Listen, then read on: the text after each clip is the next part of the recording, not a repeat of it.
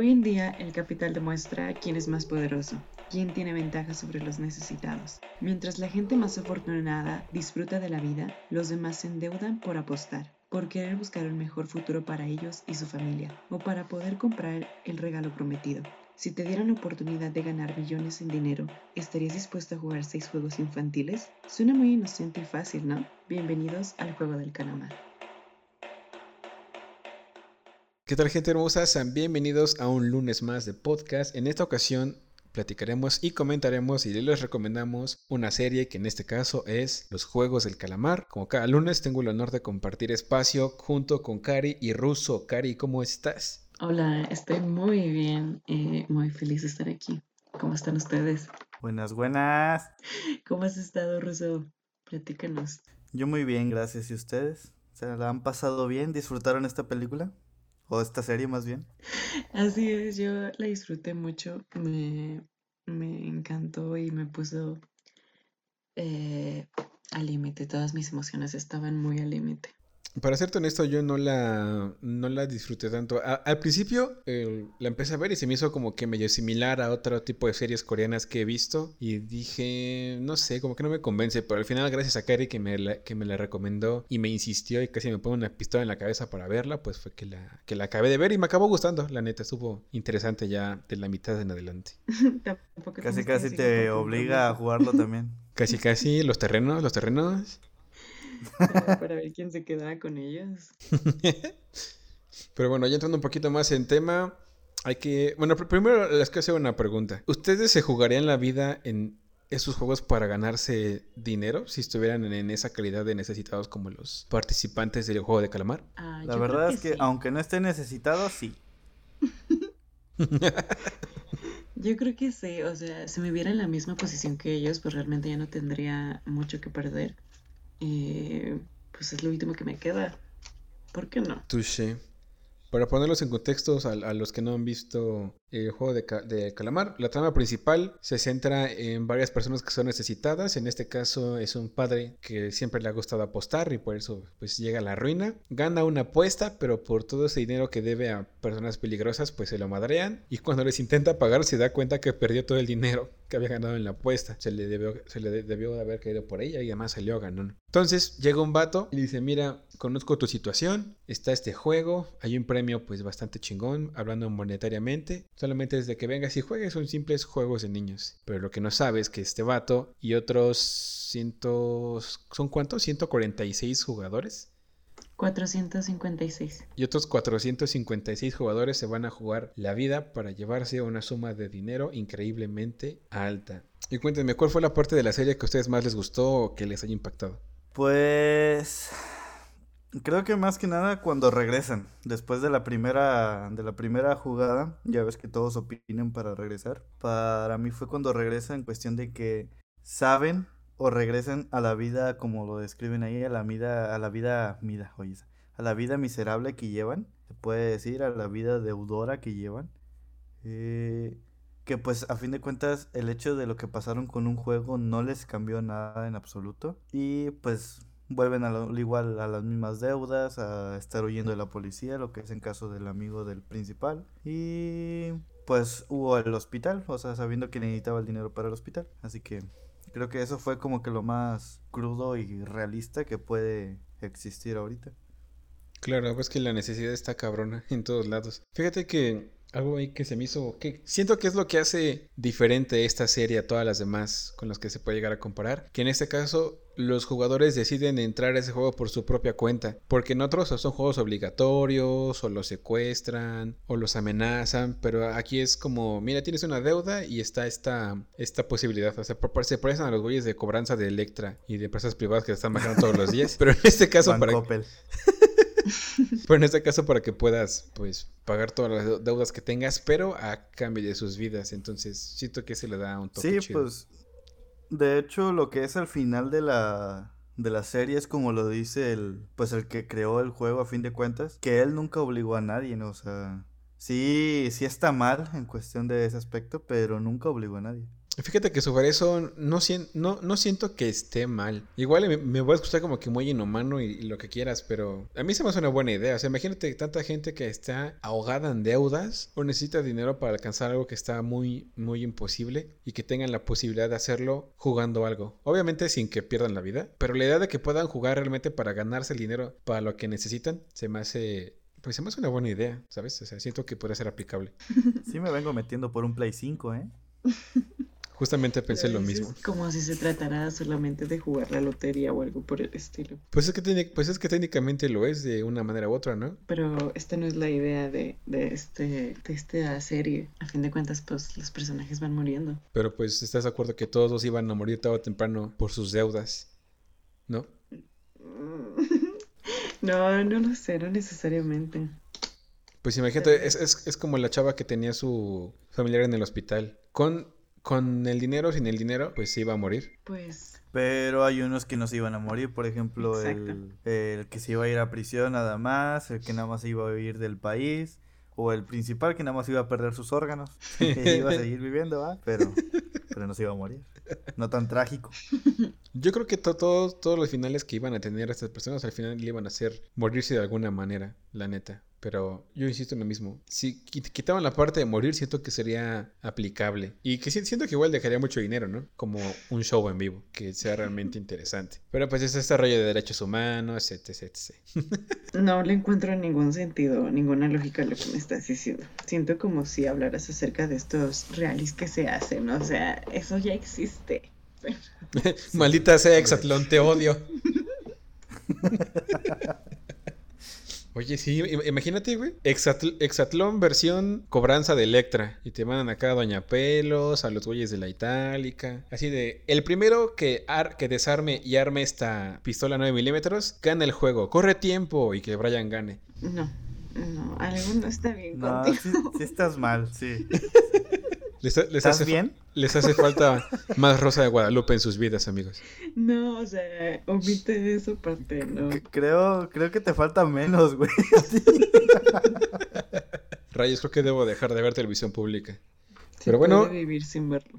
está abierto los comentarios. Queremos escucharlos. ¿Ustedes jugarán este juego? ¿Creen que es correcto? ¿Creen que no es correcto? ¿Creen que estoy loco? Más adelante los vamos a leer. Ahora pasando un poquito eh, más adelante con los datos curiosos. Cari, ¿qué datos nos traes, nos traes hoy? Cuéntanos. Eh, bueno, pues entre los datos curiosos, eh, lo principal es el nombre de la serie. Se llama El Juego del Calamar, pero se tenía la idea de que se llamaría Round 6, haciendo una luz alusión al número de juegos en el que los participantes pues iban a jugar. Y al fin al final pues se cambió el nombre a el juego del calamar como este recuerdo o sí esta forma de retomar este juego infantil coreano que se jugaba en los años 70 y bueno el guionista y director de la serie dice que él mismo participó en el juego y que pues él hizo algo una manera muy linda de recordarlo Em, también otra, entre otros datos curiosos, es que la famosa muñeca que sale al, en el primer juego, yo creo que, bueno, yo en lo personal, como empecé o lo que me alentó a ver esta serie fue por un video que vi en TikTok acerca de este primer juego y obviamente trata acerca de la muñeca y cómo les dispara y demás. Y eso fue lo que me motivó a verla. De hecho, si te fijas, el primer juego es como el jugar congelados en México, pero con disparos. Tamaulipas. Touché. Pero bueno, continúa, Cari. Bueno, esta muñeca que se ve en el juego, pues eh, realmente existe, es real y no fue creada mediante computadora o algo como se llega a creer. El nombre de esta, el nombre de la muñeca se llama Mugunwa y bueno, es una, una pieza original del Museo Machala en la provincia de Incheon. Eh, y bueno, este personaje no fue creado solo para esta serie, ya existía y los productores pues tuvieron que pedir permiso al museo para poder utilizarla y trasladarla hasta el lugar del rodaje. Así es. Ahora se la robaron. Se la robaron. No, no se la robaron, la pidieron Misión imposible. Aplicaron cinco dedos. Para mí que fue el Brian. Posiblemente. Pero bueno, sigue, Cari, sigue, sigue. guerra sabe brossa. Entre el simbolismo de la serie, bueno, pues es eh, una, una crítica al capitalismo y el peso del poder que se le da al dinero, cómo la gente se arriesga y hace hasta lo imposible por ganar dinero, dejando a un lado sus amistades, eh, a su familia, la moral, o sea, todo lo ponen en, pues en juego con tal de, de esa avaricia de tener ese dinero en sus manos. Otro dato muy interesante también, y creo que ya muchos empezaban a leer acerca de ello, es que durante la serie se puede observar que en la habitación o en este cuarto en este, no sé cómo decir, almacén donde están durmiendo los participantes, pues se ven en las paredes pintadas eh, unos juegos, que son todos los juegos que pues están jugando los, los participantes. Y algo que se me hizo muy curioso fue que cuando yo estaba viendo esta serie, eh, en, yo pude ver en una de las paredes el juego de las figuritas en el que te dan tu, tu figurita y tú la vas cortando con el alfiler. Y a mí se me hizo muy curioso ver esas mismas figuras en las paredes y dije, oye, esto está curioso, pero no alcancé a ver los otros juegos. Ese fue el único que pude notar. Sí, de hecho igual vi, vi, vi en TikTok el, que en el, como dices, en el muro están como que ordenados to- todos los juegos que van a cruzar. El de la galleta. No, primero es el de la muñeca, ¿no? Luego sigue el de la, la galleta. Luego sigue el de las canicas. No, sigue el de la soga. Ah, sigue la soga. Luego siguen las canicas. Ahí llevan cinco, ¿no? Sí. No, van cuatro. Canicas, vidrios. Y por último el del calamar. el del calamar. Que fíjate, el, el- el- en lo personal el que más me gustó fue el, del, de la galletita. ¿Cómo, cómo algo tan simple puede volverse tan complicado? Romper una galleta. Bueno, que sí que no es una galleta. Tengo entendido que es un dulce de azúcar, Es nada como un más. ¿no? caramelo. Ajá. Ajá. Sí, deberíamos recrear la receta, a ver qué tal nos sale. Hay muchas recetas. Yo voy a intentar hacer eso. En este Halloween le voy a dar eso a los niños. Galletitas para que lo hagan. Yo digo que, yo digo que mejor les des, la- le- les des las tarjetitas así de, oye niño, ¿quieres un Play 5? Ten. La Cari al día siguiente demandada y en ya el no bote. puedo endeudarme. ¿Quién sabe? Igu- Igual Icari pertenece a los VIP, no sabemos. Así, por acá. patrocina. Con eso de que es blanca privilegiada, uno no, uno, uno no sabe. Eh, otro dato. otro dato que aparece en la serie es que cuando el detective está revisando el listado, ahí se mete como un cuarto secreto y empieza a ver todos los archivos de todos, o sea, vienen todos los años, o sea, esto da, esto da a entender que no es un juego que se desarrolló en ese año, o sea, realmente ha existido durante muchos, muchos años. Sí, sí, sí, no mal me acuerdo, está desde el 99 ese juego. Y su, herma- Sí. y su hermano fue un ganador, si no mal me acuerdo también, ¿no? Mm, eso no lo recuerdo, Sí, realmente. sí, fue un ganador y por eso se metió. Mm, Aquí les va un spoiler. Uno de los que está detrás de este juego es ese hermano ganador. Continúa, Cari, continúa. Y bueno, El hermano del eh, policía. Este, este detective Que, que eh, empieza a abrir el archivo de ese año y la primera página que sale es el jugador número 2. No empiezan con el jugador número 1 y bueno, no sé si contar este spoiler, pero en realidad el jugador 1 pues no, no es un jugador como tal. Oye, entonces, ahí yo tengo una duda. ¿El jugador número uno siempre estuvo en todos los juegos? Sí, siempre. Es lo que yo le Mm, entendí. No Que no nada más estuvo en este, que, que estuvo siempre porque Ah, no en ninguna carpeta había ningún jugador de número uno. Mm, No sé, yo, yo, yo entendí, o sea, el otro spoiler, el anciano es el principal de todo esto, él organizó y creó estos juegos. Yo lo que entendí es, es que este vato se metió en este último juego porque tenía cáncer o algo así. Entonces simplemente quería divertirse, por eso se metió en este último juego. Pero no, no recuerdo que hayan hecho alusión a que hayan jugado todos, pero ese detalle de que no haya número uno, sí está medio extraño. De hecho, Pero, el- o sea, sí se metió por cáncer, pero se metió más que nada por lo que dijo, de que es más divertido jugar un juego que verlo. Bueno, si lo pones así tiene sentido. En el primer juego, cuando está la muñeca, también la muñeca escanea a todos los participantes menos a ese jugador número uno. Menos el anciano. Ajá. la cosa aquí es que, bueno, yo sé que todo es una serie, está planeado y demás, pero imagínate en otro mundo paralelo donde el anciano se hubiera tropezado, se hubiera movido cualquier músculo, cualquier parte de su cuerpo y cómo reaccionaría la gente al ver que a él no le disparan. Pues yo diría, yo, yo diría algo como de demonios, quisiera tener esa forma a esa edad. ¡Wow! Demonios, Jane. Hola, tío, ya viste ese anciano. Y bueno, también otro, otro dato interesante es que esta historia fue escrita hace aproximadamente 13 años, en el 2008.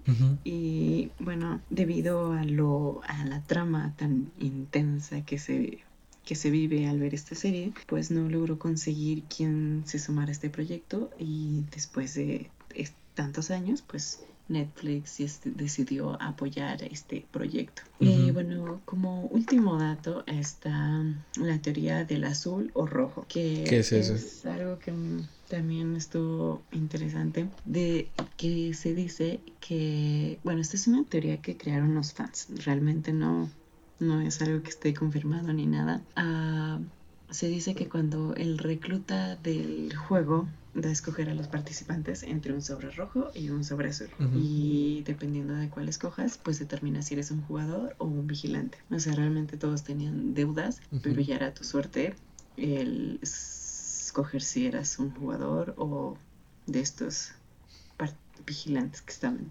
Bienvenidos a Cartilla, a Cartilla Militar en México. Ah, espera, termina, vas por la cartilla y terminas en el ejército, güey. Exactamente.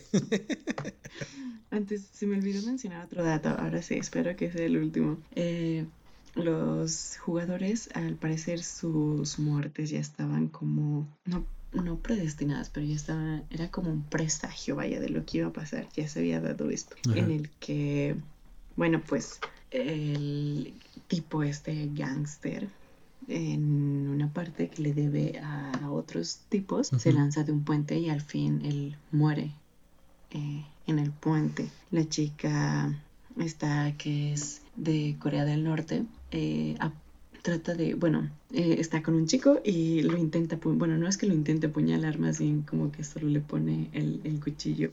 solo es como que le, introduce un cuchillo en el corazón. No, solo lo hace con la intención de asustarlo y al final ella termina pues degollada creo. y esta chica, la que, la que al principio está con el gángster por interés y por querer salvarse, pues ella dice, eh, cuando acaba el juego de la cuerda, ella dice que se sintió súper poderosa una vez que se recostó. Eh, ya se, ah, cuando ella muere, lo que hace es agarrar al chico gángster, lo abraza y se, se tira para atrás como si se recostara. Vaya, vaya, qué profundo está sonando esto. Me agrada, me agrada.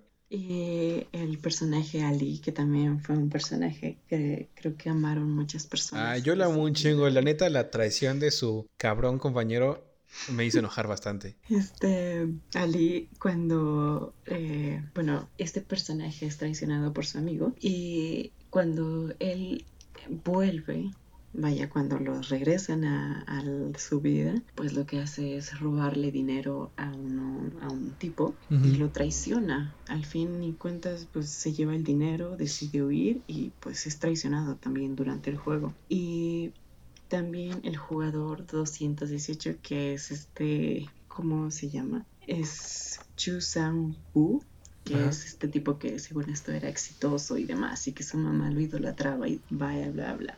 Ah, ¿era, era, el, ¿era el doctor? Era doctor, no, no, no. El ese es otro? No, ese es otro. No, el, pues el amigo.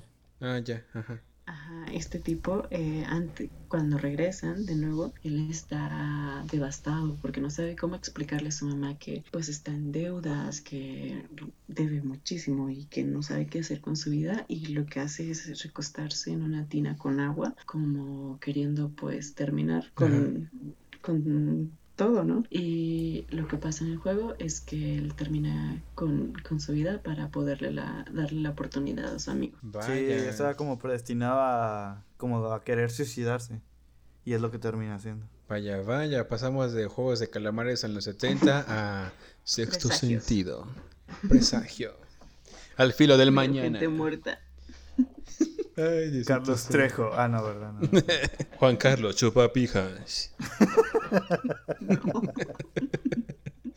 Bueno, ya que estamos hablando de Juan Carlos y de nombres, pasemos con el tema del elenco. Bueno, en cuanto al tema del elenco, pues el personaje, el personaje, vaya, el jugador 456, que es Seung Yi-yoon, es interpretado por Lee Jung-jae. Eh, este, el jugador 218, eh, Chu Sang-woo, es interpretado por Park Ha-soo. El jugador 101, que es este tipo gangster y demás, con una onda medio extraña, es interpretado por Heo Sung-tae. Eh, el detective eh, Wang Yun-ho es interpretado por Wei Ha-young. Eh, el jugador número uno es interpretado por Hu Oh Jung-soo. Eh, la jugadora 67 es Woo Young Jung, que esta chica es modelo, es una modelo profesional, también es otro dato interesante por si lo quieren anotar.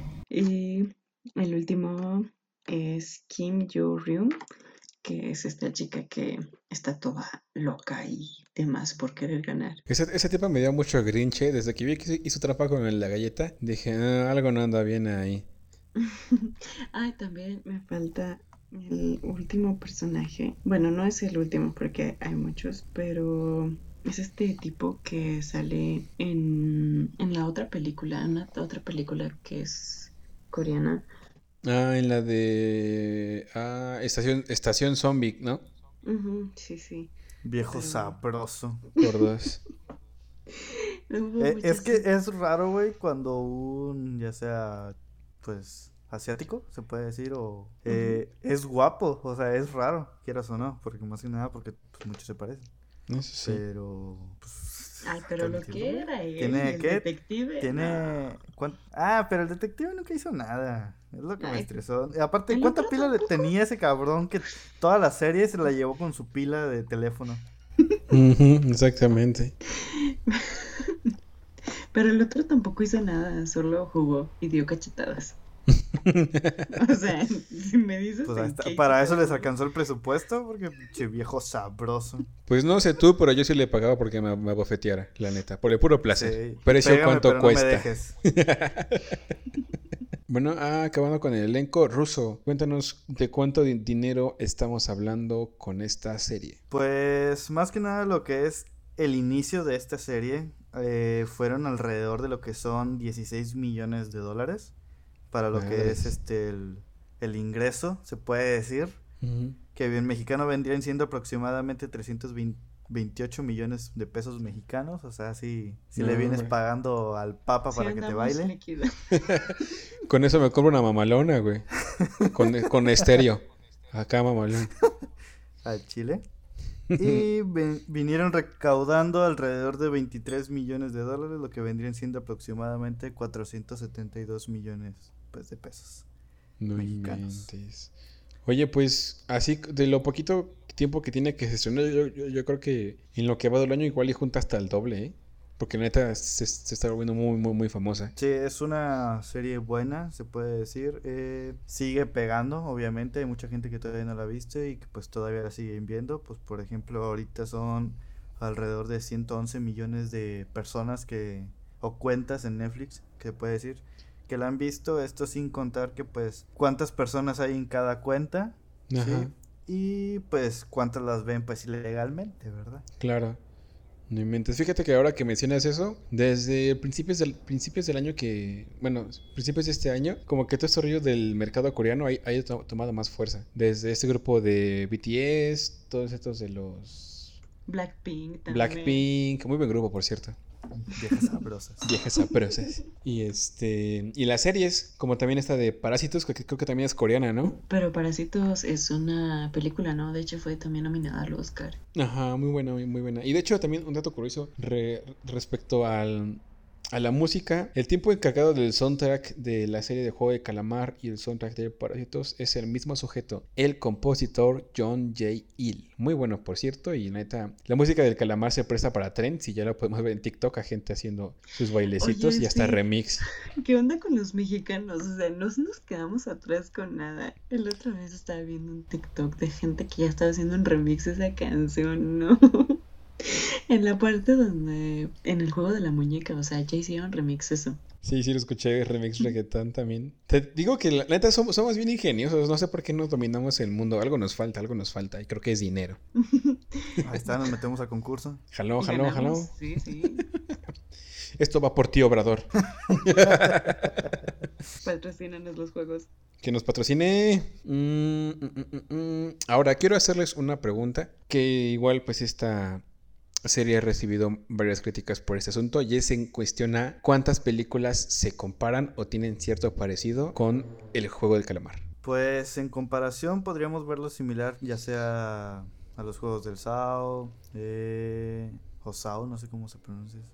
Ajá. Y pues los juegos del hambre, que a fin de cuentas el chiste se puede decir es que hay una recompensa. Lo que marca mucho esta serie es que muestra más cómo lo vive la gente en cuestión de, pues si no ganas, pues qué vida te vas a llevar, pues obviamente la misma, ¿verdad? O en este caso, pues la muerte. Eh, pero sí es parecida ya sea a los juegos del hambre, Tamaulipas, el hoyo, todo eso. Tamaulipas. No, pero sí, sí siento mucho como esa relación con lo que es todos los del... Todo, todo lo que tenga que ver con Battle Royale de ciento y tantos jugadores, al final solamente un vencedor. Pero como les decía al inicio, lo que siento que hace única esta película y que te hace como que clavarte más es que participan por sí solos, entre comillas, todas estas víctimas. Pero al final siento que es, es más que nada como por el contexto que los orilla aceptar participar en este tipo de juegos. Pues sí vengo entrando. Ese Play 5 no se compra solos. Papá necesita eso- zapatos nuevos. Porque eso de conseguirse una Sugar Mami como que no está funcionando. No, y ya estamos viejitos para eso, ya se nos pasó la época de oro. Ahora a ustedes les toca ser los Sugar Daddy. Ay, no. Vete, cariño, rífate, rífate. Ay, yo, te... yo ya voy más para allá. Ya también me va a tocar. ¿Dónde firmo precio me interesa? Y bueno, ya para terminar con el episodio de El Juego del Calamar, vamos a darle una pequeña puntuación a esta serie. No somos expertos ni críticos de cine, somos únicamente tres peleles promedios que disfrutan del entretenimiento. En cuestión de actuación, del 1 al 5, yo les doy un 3. Ah, siento que actúan bien, logran empatizar, empati- bueno, logras empatizar bien con los personajes porque de repente son como que muy, muy expresivos en cuanto a lo que están viviendo, pero lo siento como que un poco flojito. ¿Ustedes cómo calificarían la actuación en El Juego del Calamar? O sea, te gusta dura. Lo que es en cuestión de actuación, yo le daría alrededor de un 3 o un 4. Más que nada porque pues representa a lo mejor como que la desesperación de algunos, porque por ejemplo cuando están jugando las canicas, que el, el señor no responde a lo que le están preguntando eso, te estresas también con ganas de Sí. señor. Como que acuchillarlo también de paso ahí, o sea, como que ya decir, no, sabes que este viejo ya madrénselo, no sé. Yo por eso le doy eso. Me recordaste al- a, un, a un episodio de Bob Esponja cuando dice que, el- que lo golpeó y le dice, anciano, se cree muy listo. ¿Cuántas lo- veces tenemos que darle una lección? anciano? Exactamente. Ay, Tú, Cari, ¿cuánto le darías de puntaje en actuación a esta serie? Mm, Yo creo que como un 3, 5, un 4. Realmente los personajes, bueno, los actores conectan con sus personajes y todos te hacen sentir esas emociones que parece que ellos están viviendo. Muy bien, muy bien. Eso sí, y también lo que es el actor principal tiene ya varias, ya sea películas, y actúa muy bien. Este, sí, ya tiene muy buenas películas y tiene, pues le comen- te comento, sí actúa bien, tiene buenas películas, las tramas están buenas, actúa, te digo, actúa con madre. Y lo que es el del, el que los incita a jugar también, viejo sabroso otra vez. Ya tiene varias películas o series, no sé qué son. Pero papuchos. La neta, sí, viejos sabrosos. Ahora, en cuestión de historia, yo la neta, la, como les digo, la sentí como que bastante copiona a otro contenido que ya existe y por eso del 1 al 5 yo le doy un 2. Pero, pues no tanto como historia en un 2, se podría decir, más que nada porque esta historia, como decía Cari, ya tiene años, ya tiene años planteada. A lo mejor es copión en cuestión de que la hayan pasado primero a, pues a la tele, se puede decir. Ajá. Pero ya tenía años planeada, hasta podría llegarse a decir que la copiaron a ese guion. Pero pues si fue publicada hasta apenas, pues no pudo ser copiada, ¿no? Ya sé, maldito Netflix. Tú, Cari, ¿cuánto le das de historia a esta serie? Mm, pues un 3, yo creo. Sí, ha habido muchas series. Bueno, no, no hacen referencia a esto, pero sí tienen que ver. Se parece. Sí, como que se siente que es algo que ya hemos visto antes, ¿no? De hecho. Muy bien, ya para finalizar, últimos dos puntos. ¿Cuánto le dan al soundtrack de esta serie? Yo, la neta, del 1 al 5 le doy un 4, simplemente porque se han hecho virales y los remixes que están sacando están chulos. Así que yo le doy un 5. Yo un 4. Si te soy sincera, casi no, no me acuerdo de la música. Nada más, me acuerdo mucho de cuando van caminando en las escaleras para ir a los juegos. Esa escena que se me quedó muy, muy grabada. Fíjate, fíjate que ahora que mencionas esa escena me recordó mucho a, a un video de una canción que se llama Around the World de Around the World. Around the World de Daft Punk. Y es lo mismo, sujetos subiendo escaleras y bajando. Y no sé. Siento, siento que si le pones esa música de fondo, tiene, cobra sentido. Me recuerdan las escenas de Harry Potter cuando las escaleras se cambian y todo. También. Se ven sin ningún lado. Ahora sí, para finalizar, ¿qué nos hace sentir esta serie? Yo la neta me, me sentí un poco como enojado y frustrado al ver que, como en la vida real y en la mayoría de las películas, los ricos son los que controlan todo y que incluso pueden llegar hasta causar la muerte de gente por una pues simple diversión, porque como, como podemos ver conforme se va desarrollando la serie, pues quienes disfrutan realmente esto, aparte del ganador del premio, entre comillas, pues son los VIP que disfrutan todo este proceso de ver cómo se matan los unos a los otros. Entonces siento que esa desigualdad está muy marcada en la serie y pues es algo- es algo que vivimos el día al día, la desigualdad social en cuanto a los bienes materiales que, que poseen las personas y no sé, se me hace crudo, real y mala onda. Bueno, en cuanto, no sé si podría darle un puntaje a eso, pero tienes mucha razón en lo que dices, es muy, es una cruda realidad que es muy difícil aceptarla, pero realmente así se maneja y así se ha manejado el mundo. Pues Vas, vas, Rosa, vas, vas, vas, yo siento que, que viene siendo pues real, es muy real a fin de cuentas y es algo que posiblemente siga pasando siempre.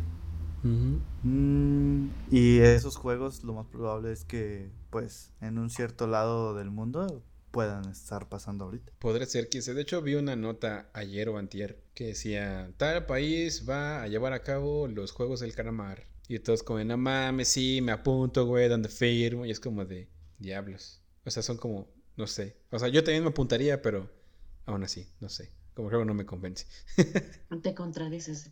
Hace al principio del programa estabas diciendo que, que sí, que no sé qué tanto, que estaría muy padre. O sea, o, o- o no. sea, o sea, o sea, sí, pero yo. No, no mientas por convivir, ¿eh? O sea, pero yo no le debo a Coppel o algo así, ¿sabes? O sea, ni siquiera tengo tarjeta de crédito. Aún. Aún. pero en un futuro tal vez no me niego a la oportunidad, pero aún así tengo un conflicto moral de si Vamos hacerlo o no Play hacerlo. 5. Ah, no me A tientes, huevo. Satanás, no me sientes. Digo, no me tientes. No me sientes. Ay, Blas, no te sentaste, cabrón. No, no puede ser. No, pues ya sabemos dónde, güey. Ay, no puede ser. Atrapada. Ay, no. Estamos perdidas. Perdidas, perdidas. Perdidas.